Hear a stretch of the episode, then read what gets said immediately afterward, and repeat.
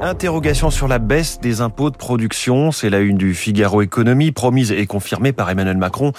La suppression de la CVAE, c'est une taxe sur les entreprises, pourrait se faire sur plusieurs années au lieu d'une seule.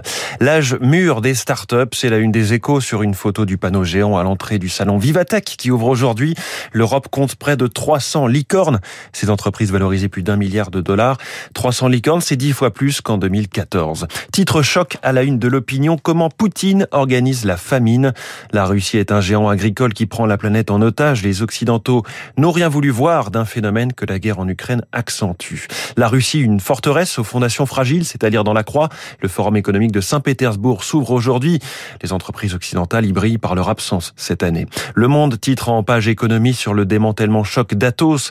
La descente aux enfers d'Atos, écrit même le Figaro. Scission, crise de gouvernance. Le plan stratégique censé relancer le groupe français est très mal accueilli en bourse.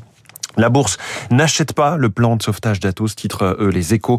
On y revient dans quelques minutes. Alors la bourse plonge. Comment faut-il réagir? Question dans le Parisien aujourd'hui en France.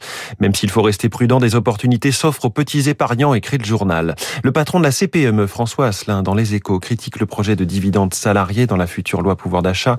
Ajouter une obligation supplémentaire serait un nouveau coup de canif à la liberté d'entreprendre, dit-il. Et puis également dans les échos, EDF se prépare enfin à démarrer l'EPR de Flamanville. C'est un reportage qui décrit comment des robots de technologie américaine glissés à l'intérieur des tuyauteries de la centrale sont chargés de reprendre les soudures mal faites et mal contrôlées il y a plusieurs années par le français Framatome. On referme ce kiosque